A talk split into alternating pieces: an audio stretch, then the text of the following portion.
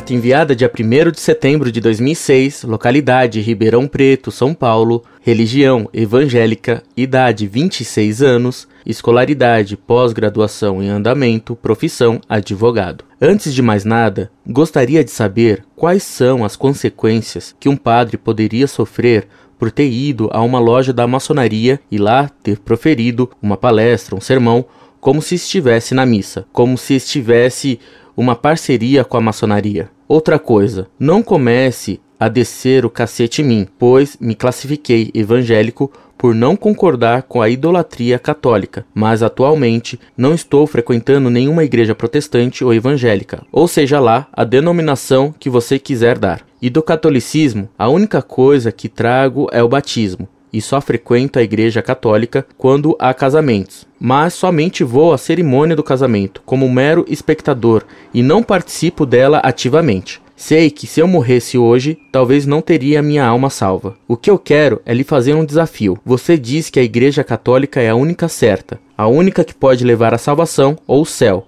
a um lugar bom. Então me diga onde na Bíblia, pode ser a católica ou a protestante, está escrito a palavra Igreja Católica ou a palavra católica. Se me mostrar, viro padre agora e abandono minha carreira, meu dinheiro e tudo que poderia ter no futuro. Mas eu quero que você me mostre onde está escrita a palavra católica ou católico. Não quero sinônimos ou outras coisas mais. E mais, se temos que respeitar Maria ou fazer orações a ela para que ela interceda por nós, porque os apóstolos da Bíblia, São Pedro, por exemplo, não passaram a comportar-se naquela época como os católicos se comportam hoje? Ou seja, porque os apóstolos, os demais personagens bíblicos seguintes, Saulo, conhecido como Paulo, daquela época, não fizeram imagens da Maria ou de santos e por que os apóstolos não faziam orações a Maria, já que Maria é tão importante para você. E não adianta ficar fazendo crítica como se você fosse o rei da verdade, pois pelas respostas que vocês dão, vocês sempre sabem tudo,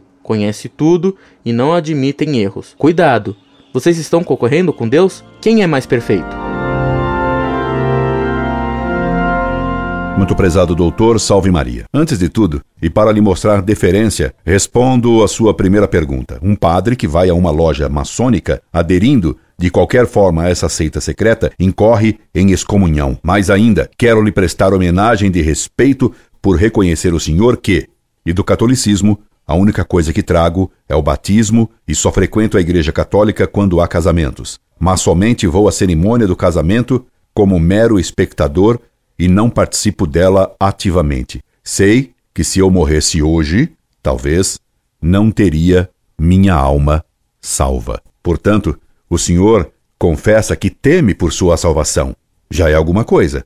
Pois saiba que rezarei pela salvação de sua alma e que o Senhor pode contar comigo se aceitar qualquer ajuda minha.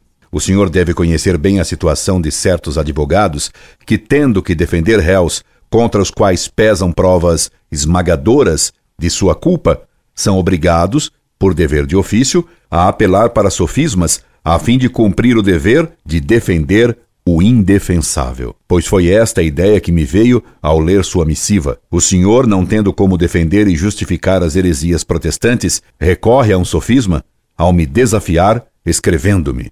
O que quero é lhe fazer um desafio. Você diz que a Igreja Católica é a única certa, a única que pode levar à salvação ou céu a um lugar bom. Então me diga, onde na Bíblia, pode ser a católica ou a protestante, está escrito a palavra Igreja Católica ou palavra católica. Se me mostrar, viro padre agora e abandono minha carreira, meu dinheiro e tudo o que poderia ter no futuro. Mas eu quero que você me mostre onde está escrita a palavra católica ou católico. Não quero sinônimos ou outras coisas mais. Mesmo que ele prove o seu erro, dispenso antecipadamente de ficar padre. Para ser padre é preciso ter vocação, e o senhor, evidentemente, não tem, nem a pode ter enquanto for herege. Pergunto-lhe: onde, nas Sagradas Escrituras, se manda todo mundo ler a Bíblia? Onde se permite a qualquer um dar uma interpretação pessoal da Sagrada Escritura? Isso não existe na Bíblia. Existe o contrário. São Pedro, em uma epístola, diz que a ninguém é dado dar uma interpretação pessoal da Escritura. Entretanto, os protestantes dizem que todos devem ler a Bíblia e que cada um pode interpretá-la livremente, porque ao lê-la seriam todos inspirados por Deus. Daí as incontáveis seitas protestantes com os nomes mais esdrúxulos.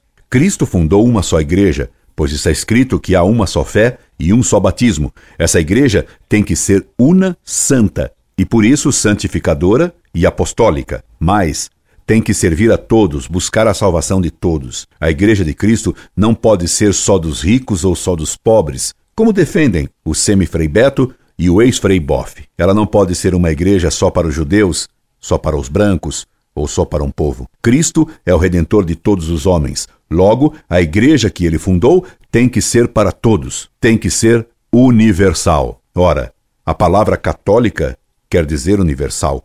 Assim como você, protestante, usa o termo Bíblia para designar as Sagradas Escrituras, usamos o termo católica para qualificar a primeira nota da igreja.